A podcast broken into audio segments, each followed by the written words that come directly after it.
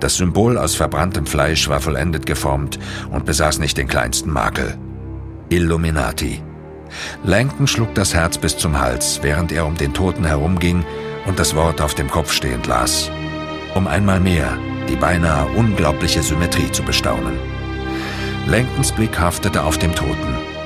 Wie viel wissen Sie bereits?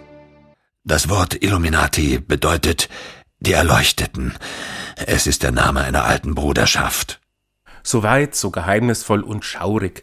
Denn Browns Thriller Illuminati dreht sich um einen Geheimarten, den es wirklich mal gegeben hat. Ihm werden Mythen und Weltverschwörungstheorien angedichtet, von Blutopfer, Mord und Intrige ist da die Rede.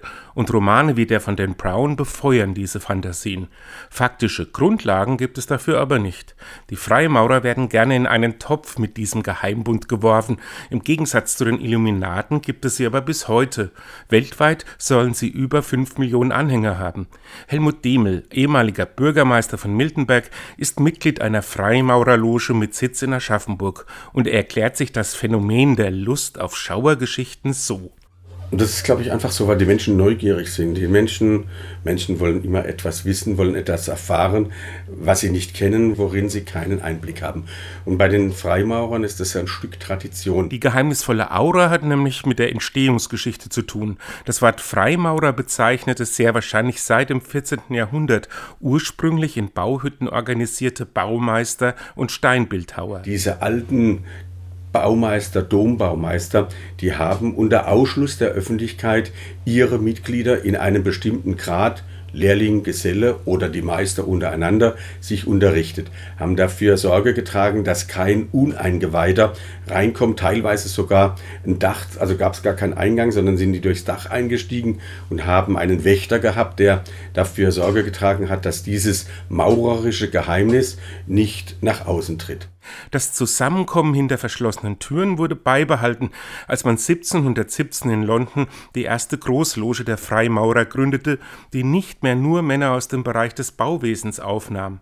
Nach den Prinzipien von Freiheit, Gleichheit, Brüderlichkeit, Toleranz und Humanität boten sie ihren Mitgliedern einen Ort zum geistigen Austausch. Damit er wirklich frei geführt werden kann, gilt bis heute ein Verschwiegenheitsprinzip. Geheim sind auch die Zeremonien, die bei den Zusammenkünften gepflegt werden. Und dann geheimnist man in eine solche Gruppe von Menschen, von Männern, Frauen waren ja ewige Zeiten ausgeschlossen, irgendetwas hinein. Ganz schlimm halt im Dritten Reich äh, oder auch in Italien unter Mussolini. Ähm, ganz schlimm und hat man dann gesagt, die sind Weltenverschwörer.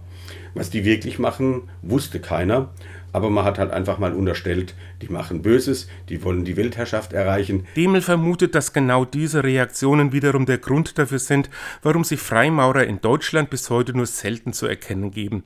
Das sei in den USA anders, dort weiß man zum Beispiel von nicht wenigen Präsidenten, die bei den Freimaurern waren. Wenn in Amerika die Michelsmess wäre, und die, alle Vereine ziehen ein, dann ziehen die Freimaurer da mit ein. Bei uns wäre es ein fast unmögliches Ding, weil niemand weiß, was die eigentlich machen und uns für böse erachten. Als ich Bürgermeister geworden bin, hat jemand gesagt, oh je, sag bloß nicht, dass du Freimaurer bist. Meine Güte, das machen die Freimaurer falsch.